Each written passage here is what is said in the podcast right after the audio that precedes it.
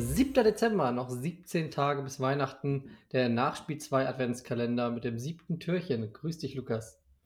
Moin, schön wieder hier zu sein, sich wieder zu treffen.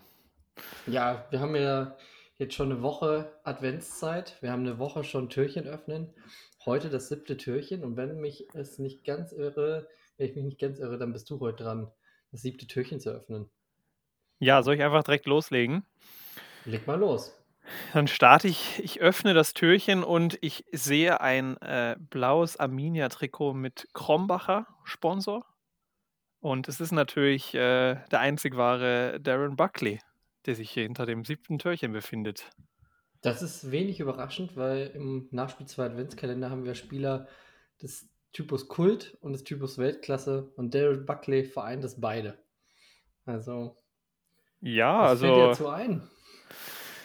Äh, ich muss ehrlich sagen, ich hatte jetzt, äh, also natürlich dieses Arminia-Trikot, was ich jetzt gerade schon geschildert habe, äh, mit dem Krombach. Ich glaube, das habe ich dann auch in der Recherche nochmal rausgefunden. Das war ja auch seine, würde ich mal sagen, so beste Saison. 18 Tore geschossen. Ich glaube auch, äh, äh, ich hab, kann auch sagen, ich habe zur Recherchen dieses kleinen Schnips, äh, dieses Adventstürchen heute auch noch eine Zusammenfassung von einem Spiel gegen Bayern München, Arminia Bielefeld gegen Bayern München gesehen, wo er einen Doppelpack schießt. Und ich glaube, das war dann die, der Punkt, wo sich dann die Verantwortlichen in Dortmund gesagt haben, den müssen wir holen. Und den hat man dann geholt. Und dann erinnere ich mich, dass es bei Dortmund irgendwie nicht so geklappt hat. Das ist so das, was ich äh, mit ihm verbinde. Ich viele Autogramm, also so äh, Panini-Bildchen in Dortmund-Trikots, aber gar nicht so viele Erinnerungen auf dem Platz eigentlich.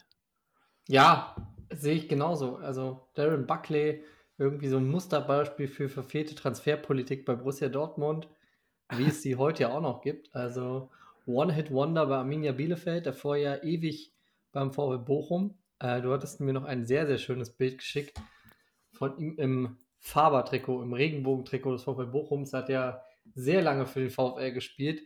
Dann eben dieses eine Jahr Bielefeld, wo er alles zu Klump geschossen hat. Da erinnere ich mich noch an die ein oder andere WDR 2 Spieltag Liga Live-Konferenz, wo Darren Buckley immer mal wieder äh, hervorgestochen ist. Nicht nur wegen seines Namens, sondern auch wegen seiner Tore. Ja, und dann Dortmund, wo er nur ein einziges Tor geschossen hat in der Liga und das ausgerechnet gegen Arminia Bielefeld. Ja, bei einem 6 zu 1 Sieg, glaube ich, war das. Ich weiß das noch, weil ich, äh, da war ich kurz davor, dass meine Mutter uns Tickets für das Spiel geholt hat. Das hat dann leider doch nicht geklappt und ich bin dann erst das Jahr danach äh, bei Dortmund im Stadion gewesen. Ähm, daran kann ich mich aber erinnern, dass das Spiel so ein bisschen, weil ich dann damit nachher in der Sportschau gedacht habe, ach, das wäre jetzt gar nicht so schlecht gewesen, da im Stadion äh, zu sein, weil es war ja ein 6-1-Sieg, glaube ich, von, von Dortmund, wenn ich das jetzt nicht richtig äh, vermixe. Ähm, ja, das stimmt. Äh, ich ich habe auch noch dann herausgefunden, in dieser Top-Saison, 18 Tore, da hat er auch, äh, also er ist jetzt auch in dieser Rangliste für ähm, ja, meist, also Spiele mit Tor, sieben am Stück. Äh, also da ist er in der jetzt auf den elf, auf dem elften Platz momentan. Lewandowski führt das Ganze an mit 19 Spiele am Stück mit Tor. Aber da hat Darren Buckley gehört, kann sich da auch zu diesem Kreise dazu äh, zählen, zu diesen äh, der guten Bundesliga-Stürmer. Also das eine Jahr war schon, äh, war schon stark und wie du sagst, ja, One-Hit-Wonder.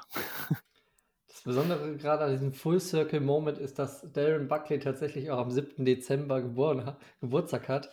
Ähm, Das ist der Wahnsinn, ihn, ja. wir haben ihn ausgewählt wegen der Trikotnummer 7, aber er hat ja auch am 7. Dezember Geburtstag. Also das ist mindblowing. Darren Buckley, weniger mindblowing waren eben dann die Leistungen bei Borussia Dortmund. Ich weiß auch noch, wie ich äh, voller Erwartung war, weil ich dachte, boah, der hat richtig gut gespielt bei Bielefeld. Und ich habe gedacht, boah, wenn der noch bei einem Club ist mit Ambition, nichts gegen die Ambition von Arminia Bielefeld aus der Zeit, aber der BVB war ja dann doch ein ganz anderes Kaliber. Und da kam der irgendwie so gar nicht äh, in die Pötte. Immerhin 62 Bundesligaspiele, dem gegenüber dann eben nur dieses eine einzige Tor, was äh, eine recht maue Bilanz ist für jemanden, der im offensiveren Bereich des Tierfelds zu finden war. Ja, muss natürlich dazu sagen, dass das jetzt auch wirklich die, äh, die äh, schwierigste Zeit so bei Dortmund ja auch war. Da war es wahrscheinlich, also da hat Dortmund ja auch generell nicht gut gespielt äh, und war, glaube ich, regelmäßig da auf Platz 14 oder 13 in der Bundesliga-Tabelle da in den Jahren.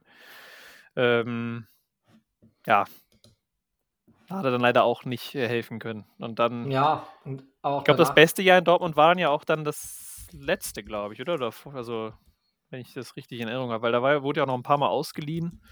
Äh, aber äh, ja, ich habe auch noch ge gesehen, das war mir auch nicht äh, so klar. Der hat ja dann trotzdem äh, 72 Länderspiele für Südafrika gemacht und war auch bei der WM 98 und äh, 2002 mit am Start.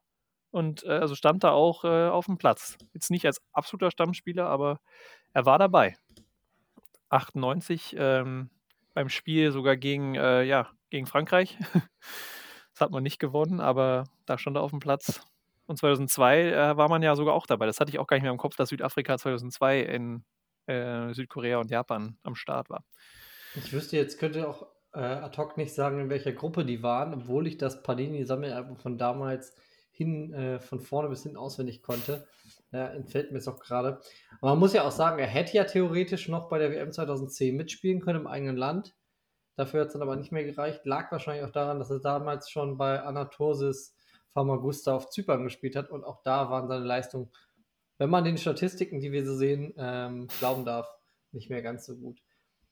Trotzdem schon Bundesliga-Gesicht, auf jeden Fall der frühen Nullerjahre, würde ich sagen. Da war er sehr präsent in Sportschau und weiß ich nicht, äh, Panini-Alben und so, da hat man das schon immer im, ja, hatte man ihn schon immer mit dabei, ne? Und dann die Saison bei Bielefeld, das, das ist auf jeden Fall auch in Erinnerung geblieben, ja. Ja, und ein Spieler, der, das kann man sich heute kaum mehr vorstellen, äh, 425.000 Euro Ablöse gekostet hat bei seinem Wechsel von Bielefeld nach Dortmund.